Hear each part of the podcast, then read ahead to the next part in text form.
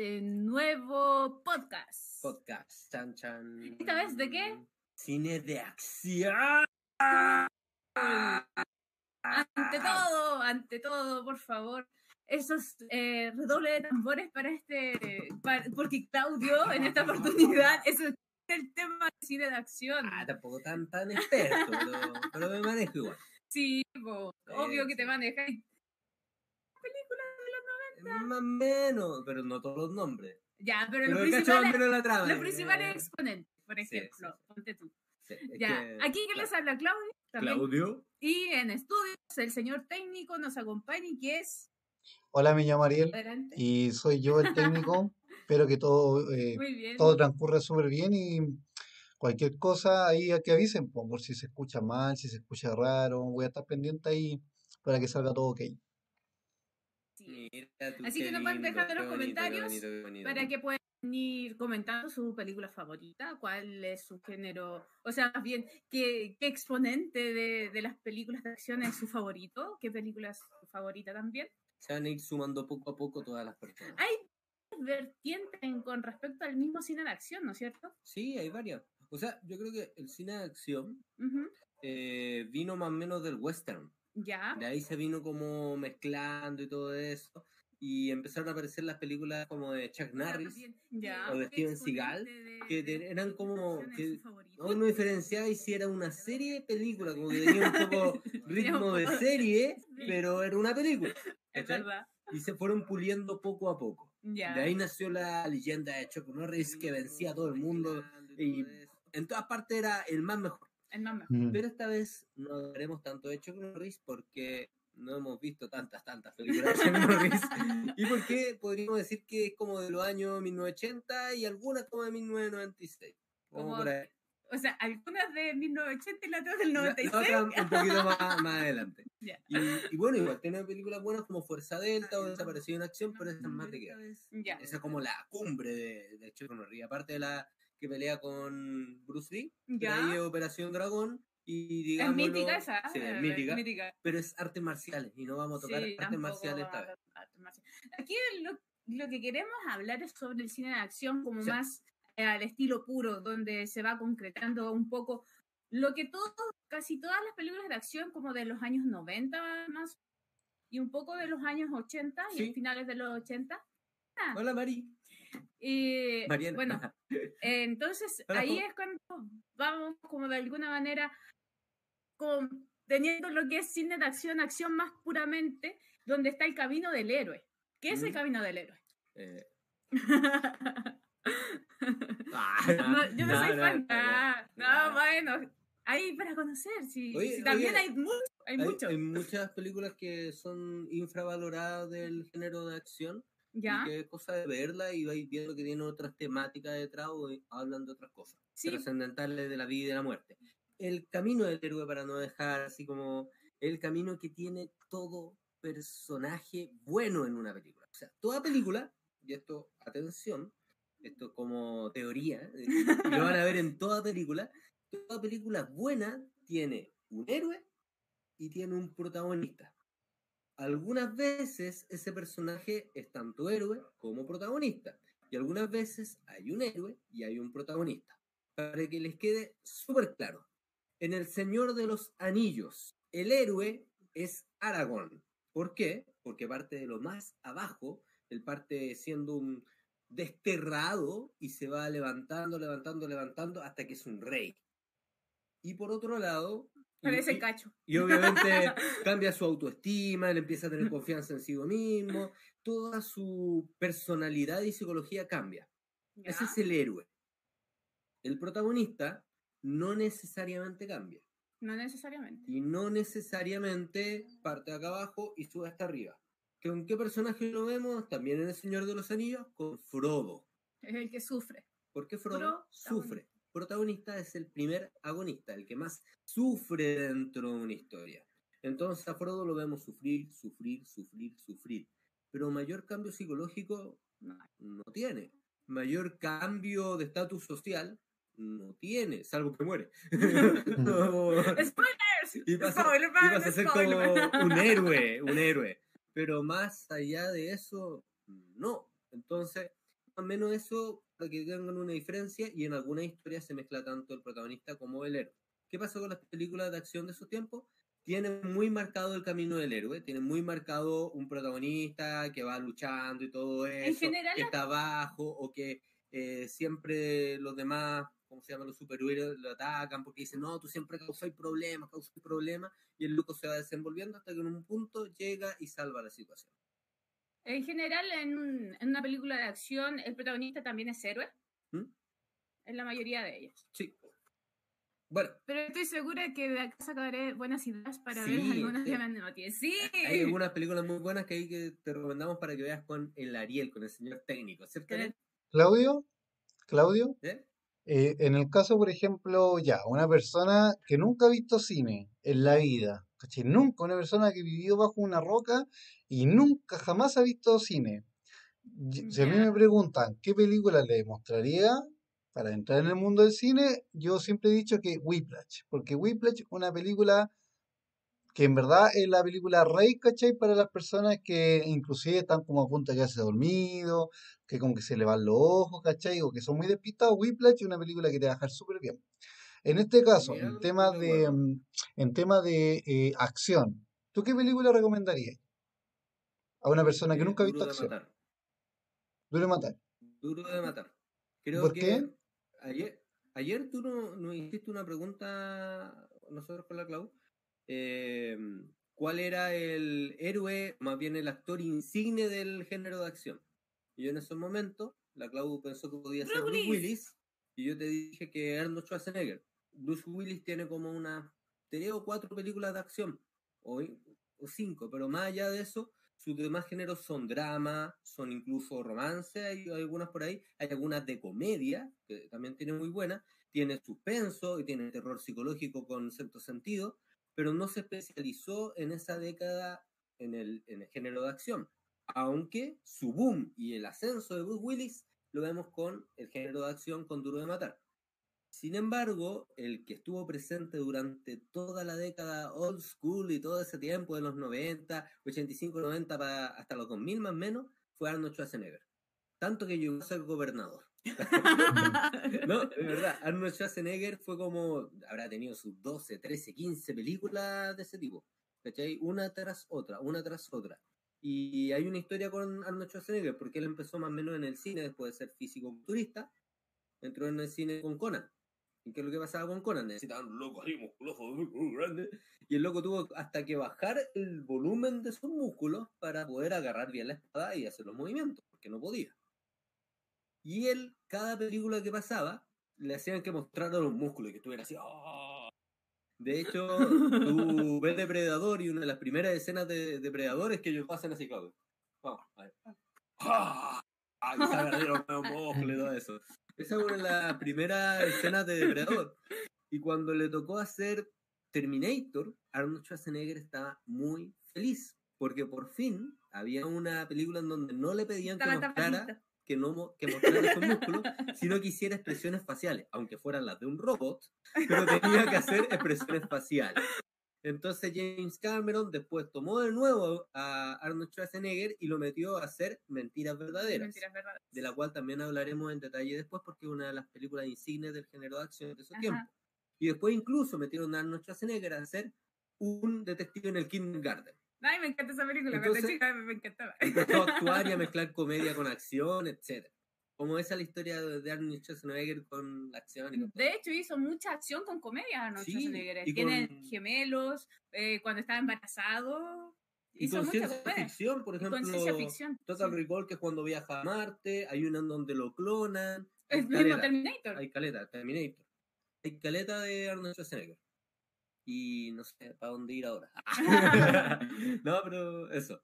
Oye, Ariel, Dime. ¿Tú qué películas de acción de esos años viste? Yo creo que, ¿O conoces, o recuerdas? mira, sabéis que yo recuerdo muy poco, muy, muy poco, pero yo lo que sí me acuerdo es de haber visto Terminator. Terminator es una película que la tengo acá. Es que tú sabes que a mí me gusta mucho la ciencia ficción y ahí la ciencia ficción se mezcla con la acción y dan como películas que me gustan mucho. Chiquillo, ahora en pantalla yo puse una imagen, no sé si la ven. Sí, Sí. De todos esos tipos, eh, no sé si ustedes sabían que se hizo una película con los tipos La más duros del cine. Sí, de todos esos tipos, según ustedes, ¿quién es el más duro? ¿Sabéis qué? Fuera de todo, fuera con el tiempo y todo eso, yo diría que realmente, o sea, en la realidad, los que serían más bacanes serían o Jet Li o Jean-Claude Van Damme, porque esos son en verdad artistas marciales y en verdad tuvieron parte de entrenamiento para manejar armas y cosas así. Por ejemplo, Bruce Willis sabe algo de boxeo, pero más allá de eso, incluso vaya a ver las películas, no se maneja mucho peleando, la cuestión como que sostiene el arma, pero lo sostiene nomás, ¿cachai? Lo mismo Sylvester Stallone también sabe como algo de boxeo, pero no, no es un maestro. Arnold Schwarzenegger, tu músculo, tú veis las peleas y son como, wow, el otro esquive y empuja, y, y esa es la pelea, ¿cachai? Pero si tú veis una pelea de Jet Li o de, ¿cómo que se llama este otro? O de Jean-Claude Van Damme, o también de Chuck Norris, tú ahí los veis peleando. Porque Chuck Norris Arriba. también era maestro en karate y Claro. vigio. Entonces tú a ellos los veis peleando de verdad, los veis utilizando armas, así como usando la... Porque tuvieron en parte entrenamiento para las películas. Y bueno, aunque no está ahí, debería estar Keanu Reeves. Nuestro amado Keanu Reeves. Keanu Reeves. Ahora, es como en, nuevo, el- él. en lo que es eh, mm, eh, no, de ahora, pero- ahora acción. Antes no era tan acción. No. Ah, en máxima max- velocidad. ma- máxima Ah, velocidad salió, por máxima verdad. velocidad. Sí, Ah, es verdad. ahí es Keanu Reeves. Es verdad. Una de sus primeras películas. Con Sí. Sandra Bullock. Que casi hubo un romance. Ah, y también tuvo una, una de drama antes con acción con crimen. Y que él renunciaba a ser policía en un momento porque se enojaba en contra de las leyes. Pero era como una de sus primeras películas. de- Ah, pero no dejar a, a la Ariel en la duda, sí, se, hace algunos años atrás, hace muy poco, de hecho Sandra Bullock eh, confesó que la traía mucho Keanu Reeves en la época que hicieron Máxima Velocidad. Mira tú. Y en respuesta a ese comentario, Keanu Reeves también respondió lo mismo con respecto a Oh. Sandra Bullock. Pero ninguno de los dos se atrevió en ese momento de confesarse uno con el otro. Hubiera podido ser. Hubiera podido ser. Como que se sentían poca cosa uno con el otro. Hubiera habido acción ahí entre los dos. Pero bueno, cosas que pasan. Oye, Y, Ahora a- y ¿Ah? referente a la imagen, ahora me estaba acordando que en esa película, no me acuerdo, uy, no me acuerdo cómo se llama esa película. Debe llamarse como ¿Cuál? eh, Mercenario. Mercenario, algo así se llama. Aquí en Latinoamérica se llama como Mercenario, en la otra se llama Indestructible y en otra parte se Los llama. Indestructibles, así se llaman. un- otro nombre tiene también en otra parte. Claro, esta es No como la película fan- eh, como la película máxima para los tíos, esos tíos que les gusta la acción, oye, ponen una película de Bruce. Willis, de Bruce Willis, ¿cachai? Esta película debe ser Y lo para ellos, ¿cachai? Oye, también para los que crecimos con eso cuando éramos chicos, pues, Sí, de po, con todo 35, eso- 32 años, a 38, 40, todos crecimos con eso viéndolo. ¿Cachai? Sí, Eran oye, las películas em, que daban cuando éramos pequeños. referente a esa película, yo me acuerdo que em, en esta película el malo era Jean-Claude Van Damme, ¿cachai? Era el malo, el malo, era el terrorista, ¿cachai?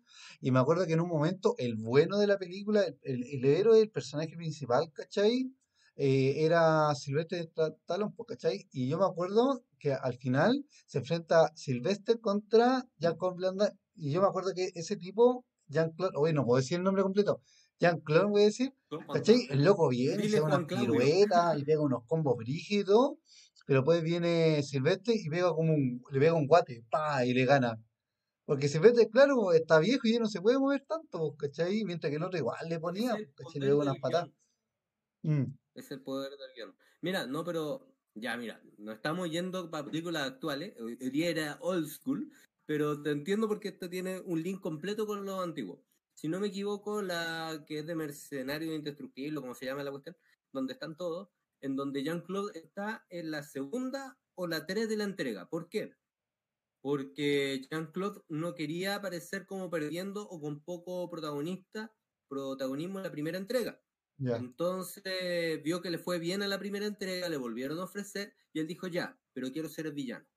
Entonces ahí lo tiraron de villano, ¿cachai? No me acuerdo si es la segunda o la tercera entrega donde aparece Jean-Claude. ahora Hola Freddy, ¿cómo estás? Y eh, ahora es súper importante como destacar, si bien destacamos, por ejemplo, a Arnold Schwarzenegger, porque este es como un insigne en cuanto a las películas de acción, en cuanto a estar en la pantalla misma. Pero hablando de producciones, Hola, Silvestre- Rosy. Perdón, Hola, Rosy. perdón. eh, pero estando dentro de lo que es la producción de películas el que tiene un papel muy importante es Sylvester Stallone, Sí, ya que si bien no se, le no, no se le reconoce por su gran actuación, sino que él también tuvo un gran poder. Pensemos en Rocky, ponte tú, que fue un guion original de él, donde él eh, lo arriesgó exigió todo para sacar la que sea, sea protagonista y por eso lo vemos en la pantalla. Pero por detrás también tiene un trabajo súper eh, arduo con respecto a lo que es guion y también Producción. luego con la producción de películas de acción. Entonces, el valor de como Sylvester Stallone en las películas de acción también es muy importante. Mira, en la película anterior el otro personaje era el actor de Better Call Saul. Sabes que la verdad no tengo idea. no, te, no te voy a mentir, Jo, porque no tengo idea y no, no he revisado Los Mercenarios últimamente. Eh, la vi creo que hace como unos seis años, la habré visto.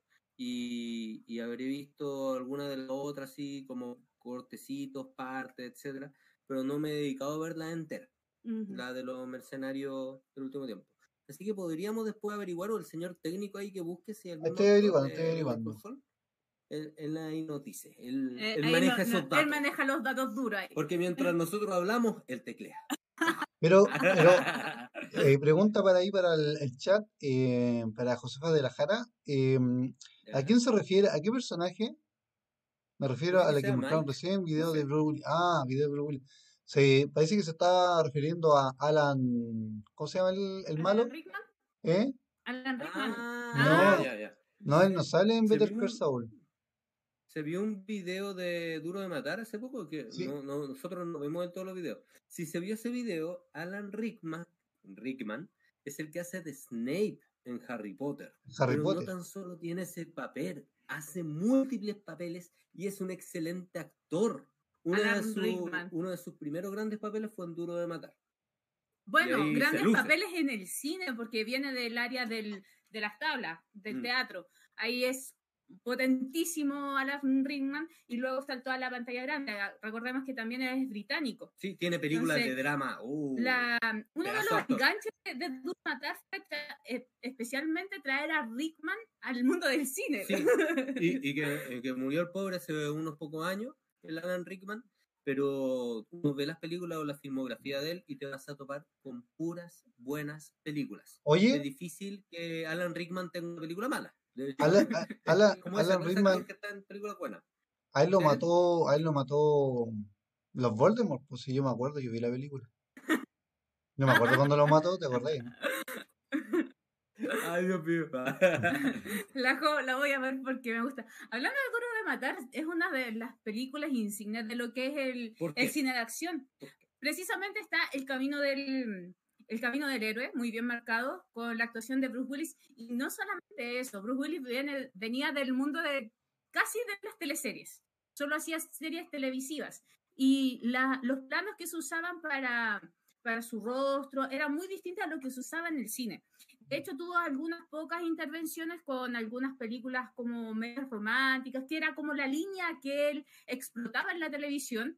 Y de repente aparece esta película que se la ofrecieron a Al Pacino. se le ofrecieron, eh, mira, hay un dato pequeño, por- corto.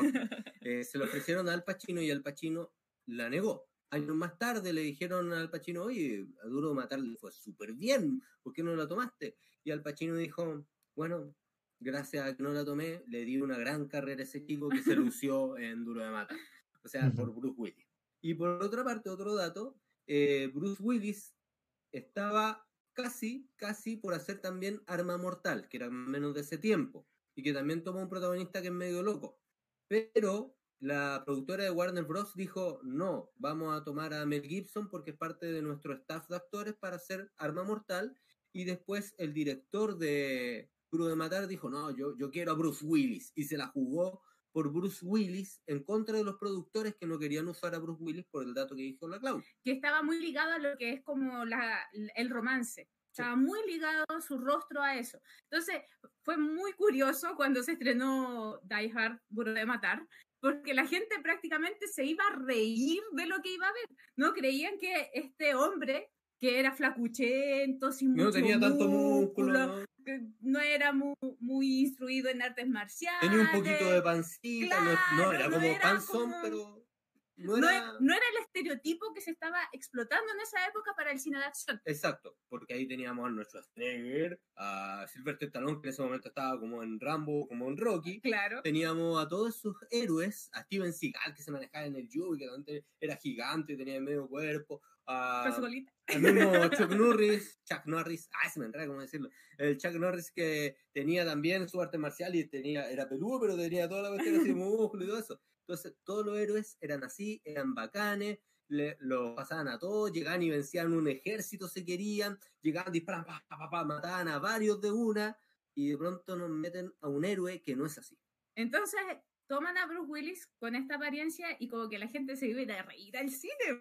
Entonces igual llegó mucha gente porque era relativamente conocido dentro del medio y, y cuando llegaron se encontraron con una película muy interesante de un camino del héroe bastante marcado donde viene prácticamente de un divorcio ¿Mm? y va a este hotel que es tomado por terroristas. Y es ahí cuando comienza la acción y donde se va a desarrollar toda la trama, que es de Duro de Matar, que por algo lleva el nombre, porque no lo pueden matar. De, de hecho, eh, el Ariel no alcanzó a ver Duro de Matar hace poco, porque la vio hace muchos años. Entonces nosotros le recomendamos que viera, eh, para que recordara todo eso, un pequeño documental que es cortito, en Netflix. que está en Netflix. Ariel, ¿cómo se llama el documental? Se Para llama Las películas que nos formaron. Así se llama. Ya. ¿Y qué te pareció el capítulo de Duro de Matar que viste? Me pareció súper interesante porque, eh, y de ahí salía, ahora puse una imagen que salía como un, que salen ahí dos personas como muy musculosas, que uno es Arnold Schwarzenegger, ¿cachai? Como el poder de, de la fuerza humana y todo el tema, ¿cachai? Y claro, eh, eh, fue bacán como eh, quisieron como eh, romper ese estereotipo, ¿cachai? De que, de- yo, yo me acuerdo, uno, uno de los recuerdos más grandes que yo tengo de pequeño es que siempre que veía una película de acción, ¿cachai? Como que eh, un tipo venía, disparaba así y mataba como a 10 soldados y los soldados después disparaban y al tipo no le hacían nada al tipo, ¿cachai? Y al final no pasaba nada. Sí. Inclusive hay muchos actores que son como de esa onda, que tienen en su, en su contrato que él nunca se tiene que ver mal, ¿cachai? Porque su figura es una figura de metal. Totalmente, claro, ¿cachai? Es como una, una persona que no le pueden hacer ningún rasguño, ¿cachai? Mm. Y eso que me gusta harto de Duro de Matar, que como que rompen ese estereotipo. Y claro, pues, uno ve ahora a, mm, eh, a Bruce Willis en, en esas imágenes de la película cuando mostraban, el tipo era flaco, pues, era un, era un caballero más, pues, ¿cachai? Podría ser cualquier persona que uno ve en la calle. pues. Encima medio peladito, como si no tenía nada atractivo tampoco. De hecho, ahí hay un dato. po. Por ejemplo, las películas que habían antes de Duro de Matar y de Arma Mortal, porque son más o menos del mismo tiempo, y tanto Duro de Matar, que marcó todo un quiebre en el- la industria del cine de acción, y Arma Mortal, que también vino a marcar otro quiebre de otro tipo, fue como más drama, empezó a mezclar el drama y el rollo psicológico que podía tener el protagonista entre medio. Esas dos películas marcaron una tendencia, junto con Misión Imposible, que mezclaba también el suspenso. Esas tres como que cambiaron el género de lo que era la acción en ese momento. Eh, Duro de Matar, Arma Mortal y Misión Imposible. ¿Qué pasó? Que antes de eso veíamos películas muy mágicas, fantásticas. Por ejemplo, de Arnold Schwarzenegger, Comando. ¿Qué pasa en Comando? Es un tipo así todo bacán, bacanoso y todo eso, que le raptan a la hija. Y es como, Dios mío, se metieron con el peor de los peores de los peores y le raptaron a la hija. ¿Qué va a hacer ese tipo? Va a dejarla. Todo eso. De hecho, está ahí una escena que ha sido múltiplemente parodiada, en donde aparece Arnold Schwarzenegger con una metralleta en cada mano, pa, pa, pa, pa, pa, matando un ejército en medio de una casa, sale con una bazooka, la dispara él solo, Podríamos decir la zorra. que Comando es la antesala a Búsqueda Implacable. Sí, pero de una manera fantástica. Y si te pones a pensar, todas las Rápido y Furioso que empezaron ya a partir como de la 3 o 4, que se pusieron fantásticas, agarraron muchos elementos de comando y de esas Ujú. películas que eran como mágicas, donde nunca era vencido el héroe, y lo empezaron a replicar ahora como películas y pa, pa, pa, pa, pa, pa, blockbuster. Eso ya se había visto mucho antes en el cine de acción. Y el mismo Schwarzenegger llega y unos años más, un, años más tarde, después de Duro de Matar, parodia esa misma situación con una película que se llama El último héroe de acción. eh, o El último héroe, en donde él interpreta, es una cuestión, una loca, en donde hay un niño que se gana un boleto, eh, es mágico y le permite entrar a sus películas favoritas de acción, en donde Arnold Schwarzenegger es un personaje de acción ficticio y debe volver al mundo real, el nuestro, para poder combatir a los villanos y en el mundo real se da cuenta que todas esas cosas que los policías llegan al tiro, de que alguien mata en la calle llega el héroe, eso no pasa en el mundo real. Y al mismo tiempo él tiene un drama existencial porque dice soy un personaje de película, no, no existo Como realmente. Buzz Lightyear. Y, y toda esa situación se parodia con esa película y Arnold Schwarzenegger tiene películas muy interesantes porque mezcla todo eso de la ciencia ficción con lo otro. Si quieren, revisen su filmografía. Entre medio tiene unas con clones, una con viaje a Marte y todo eso mezclado con la De hecho, Total Recall, que fue muy famosa con el viaje a Marte, la vimos hace algún tiempo ¿Mm? y creo que hay un remake, de hecho, de Total Recall. Sí. Que, bueno, películas icónicas realmente que a veces es difícil de, de hacer un remake y revisarlas nuevamente, como pasó, por ejemplo, con Psicosis, que hice- trataron de hacer muchas veces un, remake, y, nunca eh, funcionó. Nunca funcionó porque ya le- el La estándar de la película y alto con respecto a eso. La serie para algunos funcionó. A, mí cuando la vi no, no me gustó la de Bates Motel, pero a algunas personas les encantó. Mm. O sea, Oye, para gusto no hay nada escrito, pero a mí en gusto no me gustó. No. No, no pude ver más allá del primer capítulo, así que no puedo hablar de su calidad porque no, no he visto más allá de eso. oye, Pero re- fuera de referente, ¿Mm? Referente a Total Recall, yo vi el remake y encuentro que es una de las mejores películas de acción que había visto en la vida. Yo me acuerdo que cuando lo vi lo pasé demasiado bien, que era del tipo Sí, ese que yo todavía me acuerdo porque había un momento que los tipos para llegar de un punto a otro del planeta tenían que atravesar así como el centro de la Tierra, todavía me acuerdo de eso. ¿Cachai? Y sale el, el compadre este, ¿cómo se llama? Uy. Eh, sale, No. sale uno muy otro. conocido. Ya. Sale Colin Farrell y él actúa demasiado, demasiado bien. Es muy bueno ese tipo. Súper, súper bueno. ¿Ya? Mm, la verdad es que cuando vimos Total Recall tiene un muy buen concepto. La de Arnold Schwarzenegger y también actúa la Sharon Stone. Le falta un poco de ritmo debido a los años, pero es muy buena y tiene un concepto súper entretenido. Que en el, ¿cómo que se llama? En el remake lo vuelven a tomar. Igual es como súper arriesgada como película. ¿Mm? Que eso es lo que decía el Claudio. Tiene, Arnold Schwarzenegger se metió en producciones de verdad súper arriesgadas con respecto a, a sus pares de, de acción, por decirlo así. No se fue a la segura. Porque de verdad que tiene películas que está- son realmente fuera de serie. O sea, pongamos en el caso cuando hace de gemelo con Danny DeVito y Arnold Schwarzenegger aparece embarazado porque hacen un proyecto en donde él esté embarazado. O sea, es arriesgado. es arriesgado. O sea, igual plantea una cosa en de que normalmente la mujer es quien lleva la guaguita y tiene que cargar con todo eso en el embarazo y ahora pasa a ser el hombre el que lo hace. Claro. Pero ya nos estamos metiendo en otro género. En otro. Entonces, bueno, estamos hablando en sí de películas de acción. Para no afuera, podríamos hablar también ahora de Misión Imposible. Eso iba a decir. sí. Misión Imposible es una gran película de acción de espías que realmente es icónica. Es como de esas películas que tú ves no solamente cuando ves la película, sino que la ves en múltiples escenarios eh, porque es completamente parodiada. Sí, aparte de eso, viene tanto como el Agente 07, que venía ya de varias formas que venían también de, de acción y todo eso, Y de vienen de, espías. series de televisión. Mm, Misión Imposible nació como serie de televisión y mucho más tarde fue adaptada a película. Entonces, que funcionó ejemplo, muy bien. yo como niño, yo como niño nunca había visto la serie. Y de pronto veo la película y digo, oh, mira, se viene la película de Misión Imposible. Y mi papá y, todo, y mi mamá conocían la serie y se sabían la canción de tan, tan, tan, Mm. tan, tan, tan. ¿Sabes la música? Y yo era como, ¿y por qué se la saben? Eh, porque había una serie muy antigua que recogía todos esos elementos. Entonces, pasa que Misión Imposible llega y lo hace película. Un riesgo, ¿cachai? Sí. Porque ya hay una fanaticada detrás de eso.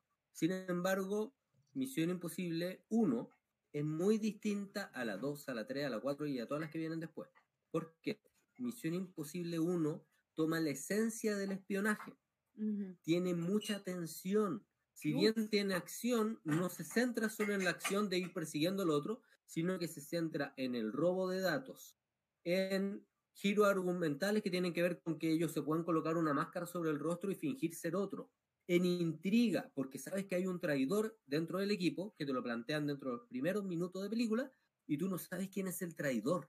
Y te encuentras con que Us. tu protagonista está solo, está solo intentando descubrir el misterio, intentando al mismo tiempo evitar Cumplir que- la misión. cumplir la misión, evitar que lo maten y al mismo tiempo desentrañar toda la situación para salvarse y estar bien. Es una de las mejores películas de acción que existen y cambió todo el sistema de lo que venía a ser el, la película de acción en cuanto a espías, a 007 y a todo lo demás, porque 007 es pura acción, por un lado, y la otra se empezó a meter con, con eso, ¿cachai? Sí, Tom Cruise era guapo, y, y si no has visto entrevista con el vampiro, te digo, te pierdes la mejor actuación de Tom Cruise en entrevista con el vampiro Lestat, weón, se gana mi, mi admiración como actuación, Lestat loco. es lo mejor. Sí, porque Tom Cruise como Lestat es la raja. Pero, en fin.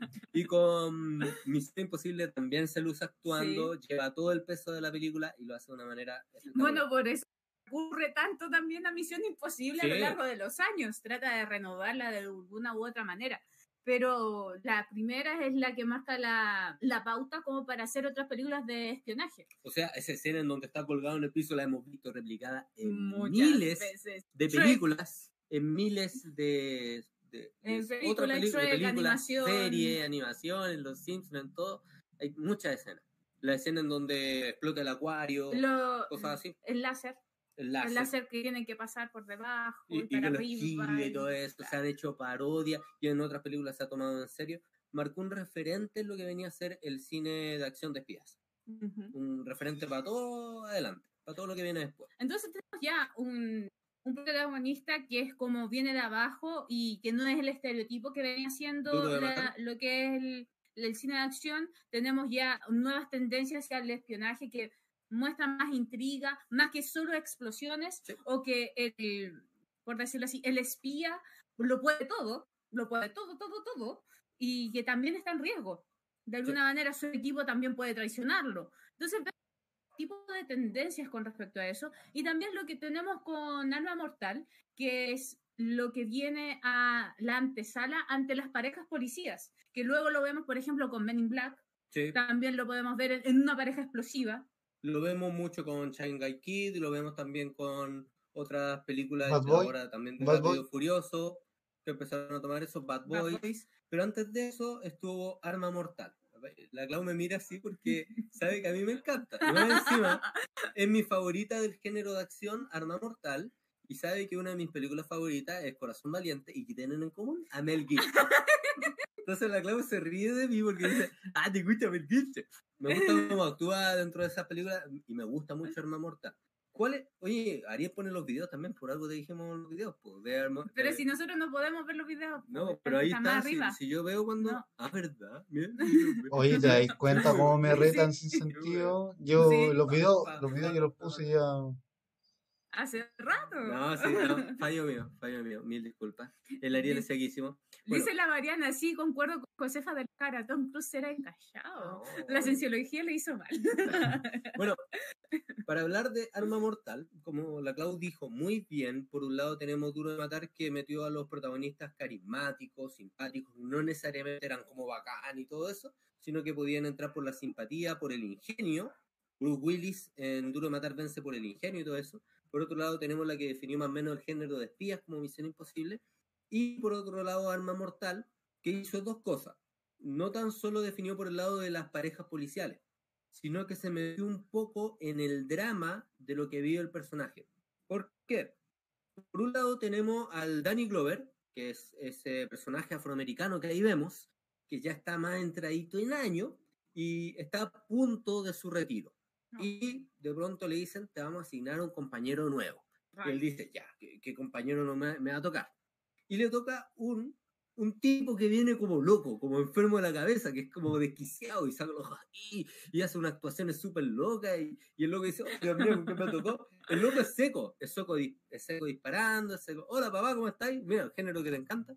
Y es seco disparando, es seco matando a lo otro, infiltrándose, pero sumamente arriesgado y casi suicida. ¿Por qué?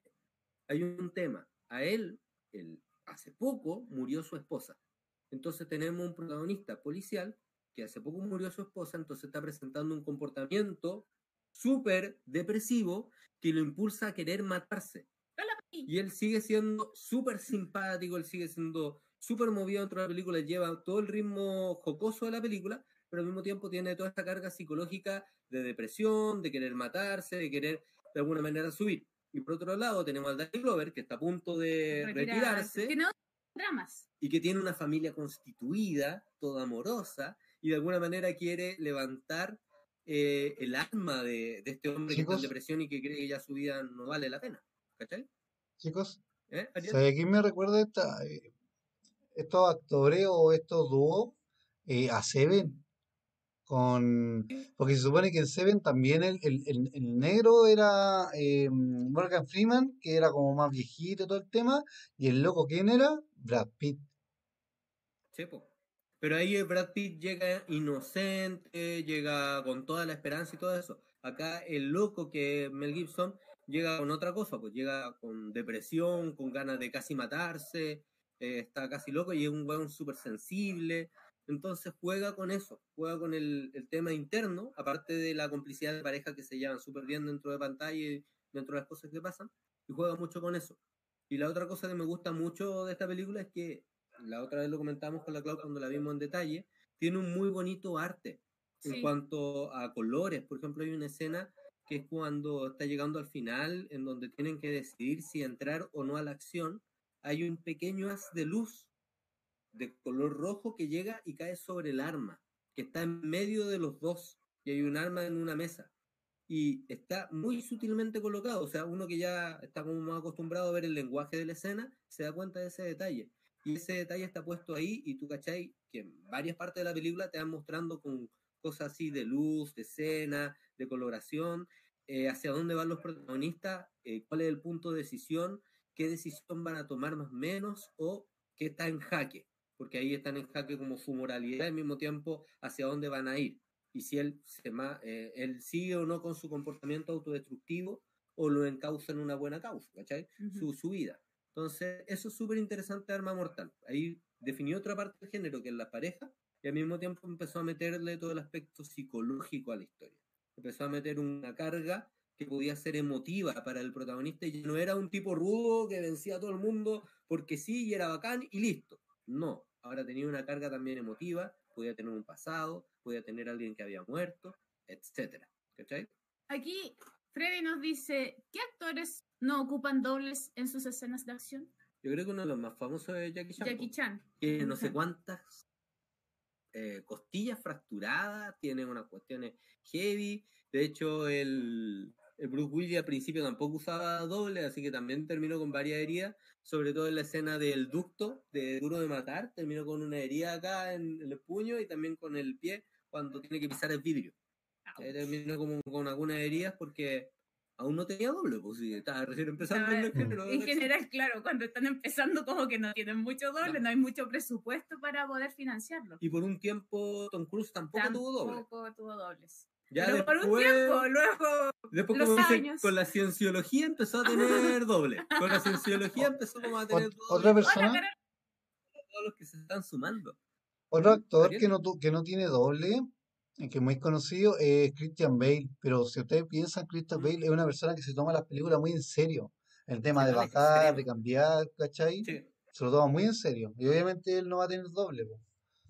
Y por un tiempo el otro que no tuvo doble fue Steven Seagal, que no hemos hablado mucho de sus películas porque no alcanzamos a revisar las películas de él, que si Pero bien... tú conoces muchas, así Bueno, que tranquilo. es que casi todas las películas de Steven Seagal son como la misma cuestión, que llega como el héroe al pueblo y salva un pueblo. Llega el héroe a un lugar y salva un lugar. Por eso es como la son transición de, del western. Sí, que es como lo que venía siendo el western, que era el típico, que estaba como casi exiliado y llegaba al pueblo y venía a salvarlo de unos malhechores. Entonces, como esa transición natural, le llegamos realmente a lo que es el cine de acción. sí. Y como tenemos más o menos como una hora para hablar, lo que vamos a hablar son las películas célebres, la- las películas célebres que marcaron el género de acción. De momento van sí, tres. pero Seagal siempre presente en Sí. el género de acción. Sí, como Arnold Schwarzenegger también, o Sí. como Chuck Norris. Ahora, Mm. eh, bueno, aparte de las grandes películas y producciones que, que llevaron al cine de acción a lo que conocemos hoy y que poco a poco ha ido evolucionando. Por ejemplo, sin las películas de acción de los años 90 no podríamos tener a lo que es John Wick, No, que es lo que está haciendo hoy en día con, hasta lo- con Keanu Reeves. Sí, por ejemplo. O lo que fue. Búsqueda Implacable. Por lo mismo que hablamos de aparte de lo que comando y era- otras cosas. Podríamos decir, por ejemplo, que era un poco de comando, pero también mezclado con este héroe que venía de abajo porque se estaba divorciando, él velaba por su hija, como que su vida no importaba mucho y ¿Mm? toma esta misión, obviamente, por el amor que siente por su hija, un poco lo que pasa con Duro de Matar. Sí. Entonces, de ahí tenemos una mezcolanza de cosas donde vamos viendo cómo se va desarrollando las películas de hoy en día. Mira, ahí tu papá nos da un dato curioso. Jackie Chan, Angelina Jolie, Harrison Ford, Daniel Craig, eh, Keanu Reeves, Jason Statham, Christian Bale son actores que no Angel- ocupan doble. Angelina, Angelina Jolie. Angelina Jolie yo encuentro que, que tiene que ocupar doble, pues si una ramita. ¿Usted la han visto? Una Oye, ramita pero que tuvo la tuvo Tomb Raider, que no vamos Ah. a hablar mucho de ella porque es como una adaptación de videojuego, igual se movía, o sea, harta cuestiones de acción. Ah, cuando Oye, era, cuando tiene músculo. películas, algunas películas buenas. Sí, po. Oye, pero mira, tu papá metió aquí a un actor que no hemos hablado, que también es- pertenece a este género de acción. Como hablábamos antes, más o menos su boom vino después de la Guerra de las Galaxias. Obvio. Porque ahí salió el boom de Harrison Ford, pero eh, por ejemplo, él no tenía, él más o menos siguió la misma tipología que sigue Duro de Matar Ujú. que un tipo bonachón, simpático, que no necesariamente el más musculoso y el más bacán del mundo. Eso nos queda claro en sí. Indiana Jones. Como súper pajarito. ¿Y- como que las cosas le salen mal. ¿Qué película de acción buena tenemos de, de Harrison Ford? Por ejemplo, tenemos El fugitivo. El Fugitivo, en Buenísima. donde ya plantea otro tipo de acción, no necesariamente armas y disparos y peleas. No. En el género de acción de El Fugitivo lo que vemos es una persecución constante y la forma en que él escapa de maneras inteligentes y atractivas de ver y escapa y se va salvando para descubrir cuál es la situación. Sigue una lógica muy similar a lo que es Misión Imposible, salvo que en Misión Imposible hay mucha más acción de por medio en cuanto a disparos y cosas así.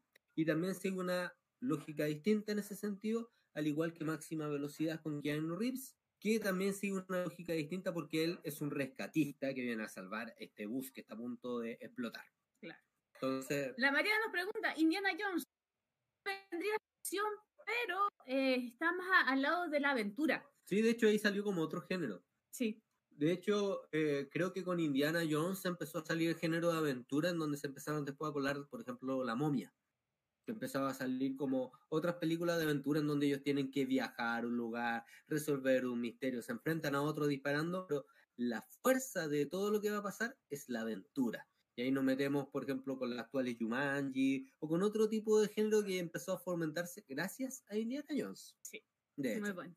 Aquí nos dice Freddy, y el padre de las películas de acción, Buster Keaton. A ver, es muy Mira, antiguo. po. Es más antiguo, po, porque yo ahí no estoy tan informado, ¿cachai?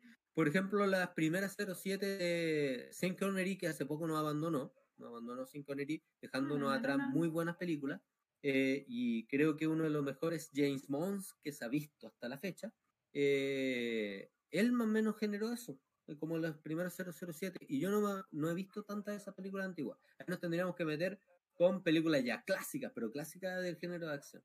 Y ahí vendrían más ag- agentes 007. Pero para poder responder mejor para todo eso, nosotros tendríamos que hacer otro podcast Otro y- y, prepararnos, Y prepararnos más. prepararnos aún más para poder Nos pilló, nos pilló. Pero sí, Nos pues nos pilló. Pero si quiere también nos puede comentar y decir todo lo que quiera de, ese, de Buster Keaton Keaton. y, ¿Y e qué películas nos recomienda? Obvio. instruirnos y así nosotros podemos ver y quizás en un próximo podcast hablamos de eso y en detalle y todo eso y, y bacán. Estamos Nosotros totalmente Con esto dispuestos. también aprendemos. Sí, Como ustedes saben, nosotros somos creadores y también aprendemos viendo. Y vamos copiando cosas que vemos y las vamos adaptando a lo que nosotros hacemos. Y nos gusta ver películas y comentarlas. obvio. Obvio. Entonces- y mientras más nos puedan instruir, mejor. Sabemos que lo que es el cine clásico realmente tiene una gama impresionante. Obviamente, eh, todo mal eh, es el cimiento de lo que viene después. Y, y pucha, conocer más películas que nos recomienden, que sean infaltables para poder verlas, bienvenidas sean, por supuesto. Oye, mira, se nos está yendo el tiempo. Ah, necesitamos hablar de esa película. necesitamos hablar de dos películas. Ya, una que nos sorprendió. Yo la había visto cuando pequeño y, y sabía que era buena, pero no sabía que era tan entretenida de ver. Vimos Soldado, Soldado Universal. Universal. con Jean-Claude Van Damme. Jean-Claude. Y, y la cosa es que es súper interesante. eh, De hecho, tiene un, un inicio muy potente, la guerra de Vietnam, y es donde se centra como el drama mismo que va a recorrer toda la película. Y eso es lo interesante. Cuando una película está bien hecha, eh, reconocemos ciertos elementos y recurrimos nuevamente a ellos para poder explicarlo. Y, y toda esa esta historia se va, con des- eh, se va a ver coherente con respecto a lo que nos está planteando. Y es lo que pasa en Soldado Universal. ¿Por qué? Hablamos de un tipo que está en la guerra de Vietnam, encuentra a su sargento, Sargento. que se volvió loco, completamente desquiciado, y llega hasta él y le dice que lo están abandonando de, de la guerra para ganar esta guerra y que continuar, que continuar. Y todos ya querían retirarse, querían irse Volver a, a la casa. casa porque había quedado ya la embarrada. ¿Y qué pasa? Se empiezan a atacar, uno muere, el otro muere y se los llevan. Lo curioso es que los ponen en hielo.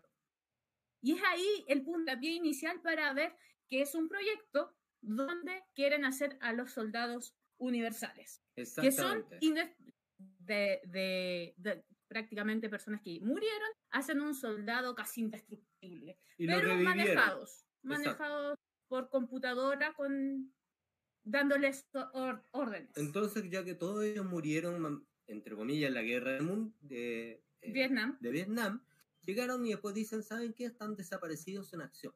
Entonces, no hay familiares que reclamen. Ellos no van a tener lazos emocionales con nadie. Solo van a seguir órdenes porque les borran la memoria. Entonces, es cuático porque forman a un soldado perfecto. Pero obviamente dentro de la historia algo se sale de control, algo pasa y empieza a desenvolverse una serie de hechos que hacen que aparezca una película de acción muy, pero muy entretenida. muy Chicos. interesante, muy entretenida. Y lo, lo, lo bacán que tiene la película es que al mostrarnos estas primeras escenas, vamos recorriendo y nos va haciendo coherente lo que viene después. Sí. Pasa mucho que en estas películas de acción, como que muchas de las cosas que se dicen o se hacen dentro de la película no tienen explicación alguna. Y en este caso, a pesar de que puede ser un concepto súper loco, al tener es- esto bien establecido, se explica.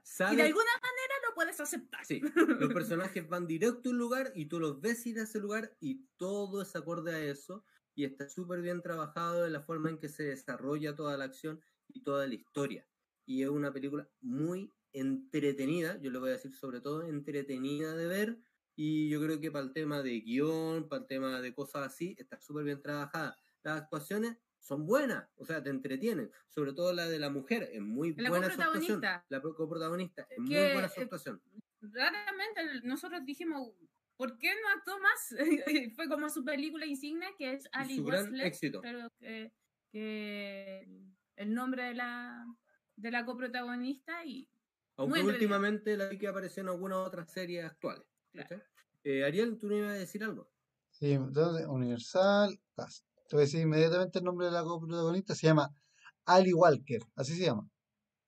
Oye, eh, quería hacerle una pregunta así como para así como para hacerlos pensar. Ya, si nosotros juntamos a los personajes más icónicos, juntando también a este personaje de Jean-Claude Van Damme, de esta película, si juntamos a los personajes más icónicos de acción, con sus poderes, overpower y todo el tema, ¿cachai? ¿Quién le gana a todos? Si tú los juntáis dentro de un ring y juntáis a todos los personajes, ¿quién le gana a quién? ¿Quién es el más fuerte? ¿Por qué siempre haces estas preguntas? ¿Para qué son mis amigos? No lo sé. ¿Por qué son mis amigos? No lo sé, pero hice la pregunta.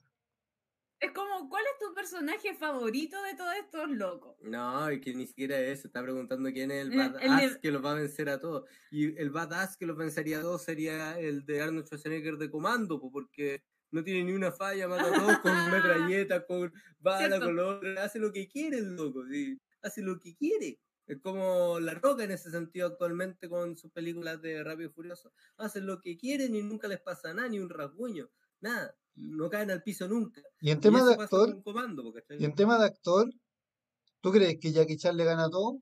Dejo la pregunta. ah, otro interesante es que el villano de, de Soldado Universal lo hemos visto varias veces en otras películas. Dolph Lundgren. Así y es. siempre lo tomaban de villano por su apariencia media rusa y solo de villano. Y siempre lo tomaban de malo. Es- esto contarles que vemos películas de que están entre medio de los años 80, que es la que estamos tomando, hasta los años 90. Y el contexto histórico que estamos viendo es 90 y también la, es la lucha contra el comunismo. Es la propaganda que vamos a ver siempre en, en estas películas de acción también. Sí. Por eso también está vinculado con la guerra de Vietnam, que se traslada también a otro contexto un poco más actual. Aunque varias de esas igual toman un giro y se van por otro lado y juegan con eso y juegan con temas políticos, sociales. Y es súper interesante eso. Y, y se empezaron como a jugar. Pero sobre todo, como la Claudia en algún momento mencionó, a partir de Duro de Matar empiezan también a jugar un poco más con hacia dónde van las causas. Duro de Matar, Arma Mortal y Misión Imposible, que son las que ya hemos hablado, marcaron un cambio ahí dentro de la era de acción, dentro de esos años y por eso son tan importantes.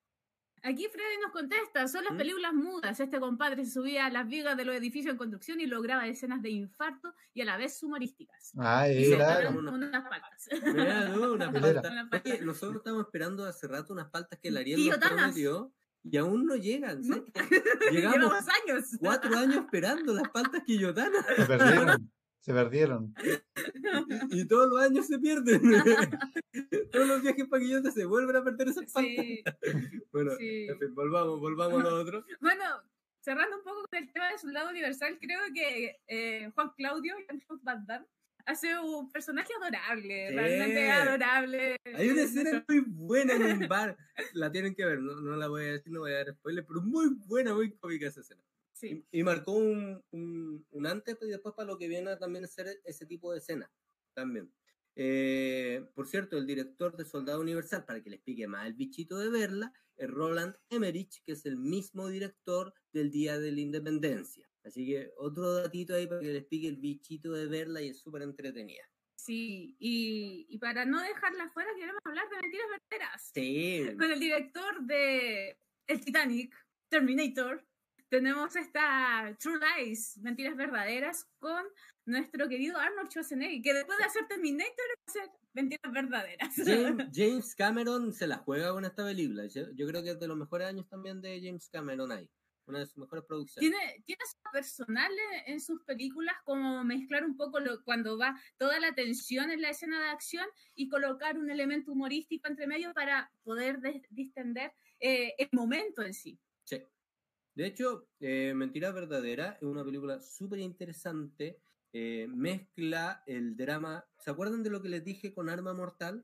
Que se empieza a mezclar el drama psicológico de los protagonistas con su historia, o su historia más o menos empieza a afectar a la historia, ya no es solo el héroe de acción.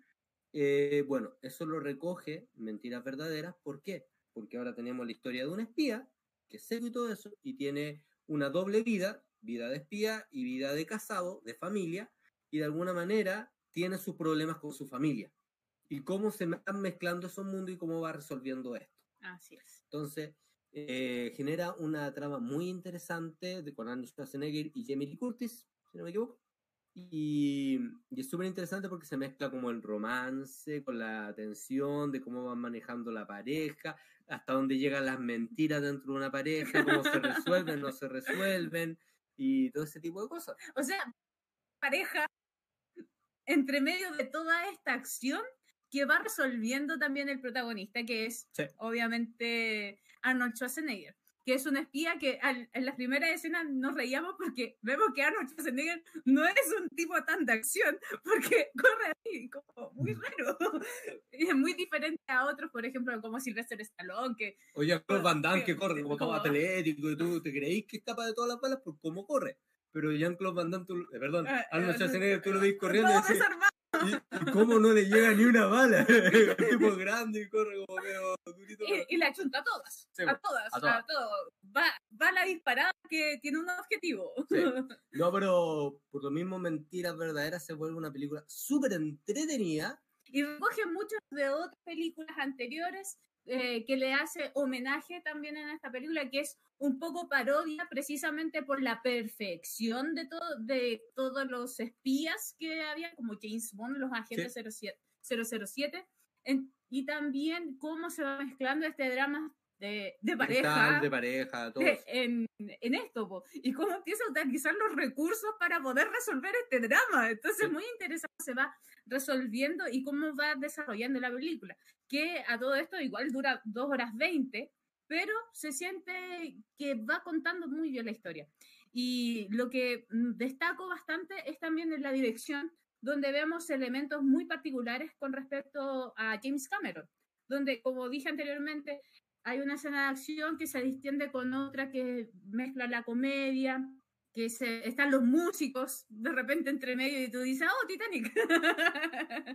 y también el homenaje que da a las mismas películas de acción. Sí, le da bastante homenaje, por ejemplo, no alcanzamos a ver tampoco muchas películas de ese tipo de 007. De ese tiempo estaba muy fuerte la 007 de Pierce Brosnan. Por ejemplo, GoldenEye tuvo hasta videojuego y todo eso, y es una película súper entretenida que me acuerdo de haber visto. Y ahora no la, no la alcanzamos a repasar por el tiempo. Algunas veces en una semana no nos alcanza para ver tantas películas para poder comentarles. Pero toma varios de esos elementos que aparecen en esa película, Mentira Verdadera, y las homenajea. Y homenajea muchas películas de acción de todo lo que venía haciendo antes. Y se nota que está hecha con mucho cariño por parte de es. James Cameron. Y bueno, estas películas fomentaron, mira, yo estoy viendo que la hora ya se nos está terminando. No a súper de pixeleados. películas de acción. Ay, Dios mío, lo sentimos mucho, nuestro internet es tan pésimo. Esperamos que la próxima semana cambie, porque vamos a cambiar nuestra compañía de internet. Adiós. RBT, RBT. Bueno, la, la cosa es que no alcanzamos a hablar de varias películas de acción de, de más o menos esos años, pero algunas que quizás sería interesante mencionar. Ya. Por ejemplo, La Roca con Sean Connery y Sean. también Sean, Sean, ¿se dice Sean? Sean Sean Connery.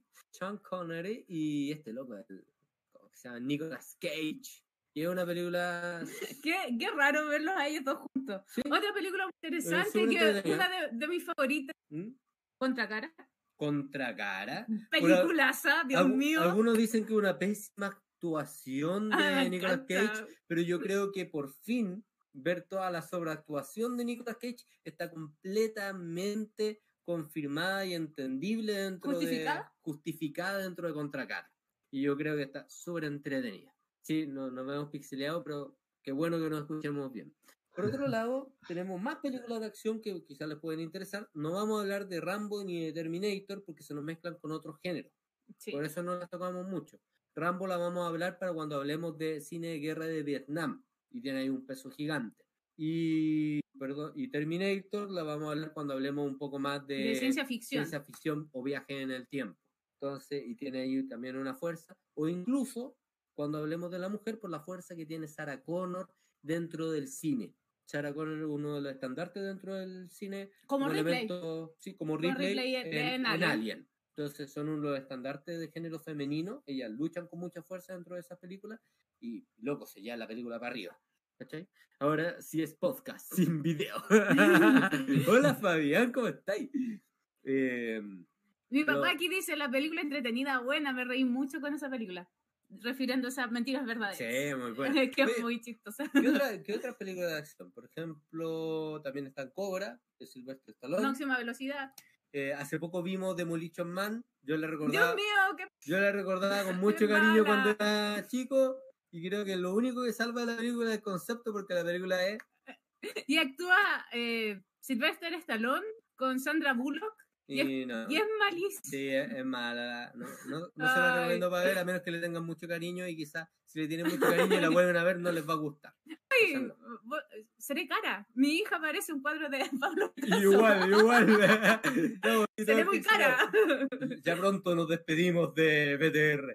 Ahí el Ariel tiene que moverse, colocarse de principal y empezar a, eh, bailar.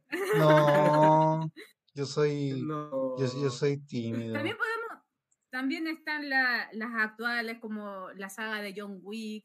Búsqueda implacable. Pero eso es para otro podcast, si quieres. para otros, para, para los- las nuevas películas de acción. Las nuevas películas de acción, ahí podemos hablar de Búsqueda Implacable, de John Wick, de incluso La Rápido y Furioso, que igual algunas quizás tienen lo suyo, no me gustan mucho, pero tienen lo suyo, y algunas otras de acción que han salido últimamente. O también la parodia que es eh, Mátalos a Todos, con Clive Owen, que es una parodia súper buena de género de acción y parodia todas estas películas. Pareja explosiva. Pareja explosiva. Podemos hablar de comedia y acción, ahí tenemos pareja explosiva. que El poder del talismán. O el poder de Jackie Chan. su- El poder de. Jackie Chan. En fin. En fin, Ya, ya que chicos, ya que estamos como ya. parados, eh, somos Pablo Picasso, somos... Estamos Pablo Picasso. Chicos, eh, consulta para la próxima semana. ¿Qué película, qué, de qué podemos hablar? ¿Qué quieren que hablemos? ¿Qué quieren que hablemos? Sí, miren, tienen podcast? hasta las 22.03 para votar qué tema quieren que hablemos la próxima semana.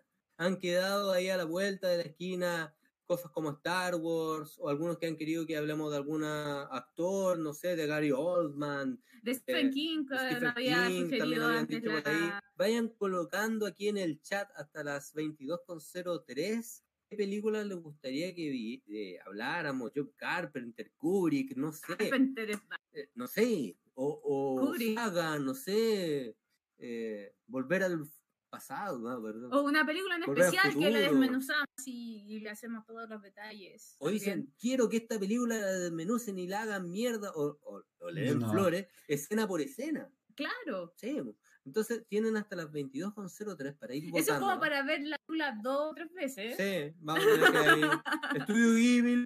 Mira, mira. Ah, pero estas son las ideas del Ariel.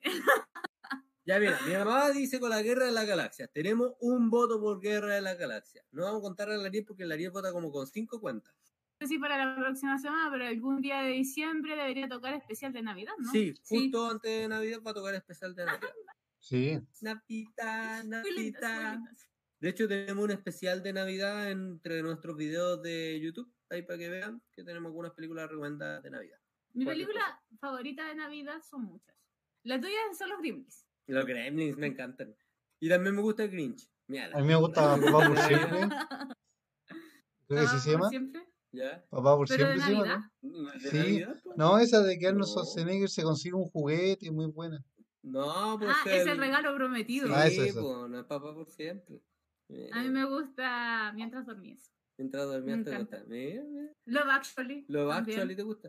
A mí me gusta. Dos por Star. Wars. Van dos por Star Wars de momento. Queda un minuto para que termine la votación. Llame ya, llame ya. Pero- Vamos, vote, vote. Last Christmas. Lindo. Christmas, I gave you my heart. Si no lo han visto, por favor, next es, eh, favor de You verla. get it away. Tenemos, tenemos ahí un, video give donde pueden las- las recomendamos. eh, Last Christmas con una recomendación especial donde- you get it away. donde le recomendamos no ver el tráiler, solo ver la película. Por si acaso, para Last Ya, Christmas. Van la Emily quedando Blunt. 30 segundos y van ganando Star Wars con 3 votos. Vamos, 30, 29, 28, 27, 26, 25, 24, 23, 22, 21, 20, 19, 18, 17, 16, 15, 14, Ah, son muchos segundos. 13, Ay, 12, llorando. 11, 10. Mejores actuaciones Nueve. de actores niños. Hay varias pelis que una queda con la boca abierta y Mira. llorando. Sí. Para el día del niño igual tomamos, pero podemos tomar eso. Sí. 9, 8, 7, No me gusta Star Wars porque la repiten mucho en la TV. Pero voto Star Wars. 4, 3, 2, 1, ya. ya, nos Ya, quedamos pero- con esto. Oye, eso sí una... Este es un momento histórico. y Claudia también quería mucho hablar de Star Wars. Oye, ya, ya, pero tengo aquí... Oye, tenemos aquí eh, mi amigo que se da todos los días conmigo en el auto al trabajo. Ajá. El Fabián, que hace poco parece que comentó. Él dijo que quería también hablar de Star Wars, entonces en una de esas podemos tener ahí un invitado especial. Ajá, quién sabe. Ahí para, para también hacer más lúdico esto y hablar también con él. Oye, ¿sabes qué? Hay, hay una cosa, eso sí.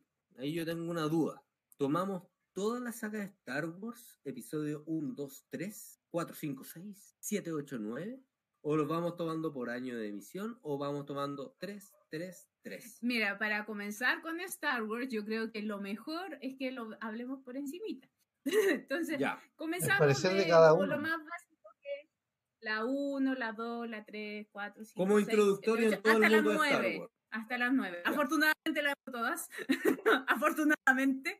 Eh, yo creo que vamos a tomar algunas como en especial que podríamos ver eh, para recordarlas. Todo el rato pues, tiene que aparecer de Kylo Ren. Ah, sí, po, Sí, señor técnico porque- de Kylo Ren. Sí, muy bien. ya, entonces, debido a- también a la Claudia, encuentro fan su juicio y con- totalmente correcto.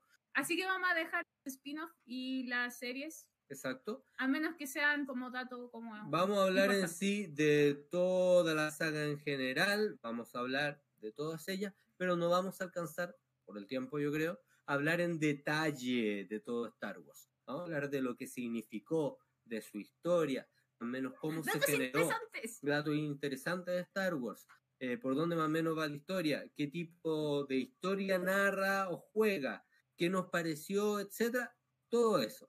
en el próximo podcast. Así que por favor, comente. Si no está suscrito, por favor, suscríbase. Si, Me gusta. Por favor, Den me gusta. si, si han tenido esto, compartan con sus amigos. Comenten, si les gusta. Y, y dejen su me gusta, por favor, que nos ayudaría mucho. Y si quisiera poner un comentario también, Oye, nos da más visibilidad. Parece que dejamos de ser Picasso. Ah, Eh, Unos segundos Sí, de ¿qué felicidad. eh, Ya no somos ahora ya nos movemos, pero cámara lenta.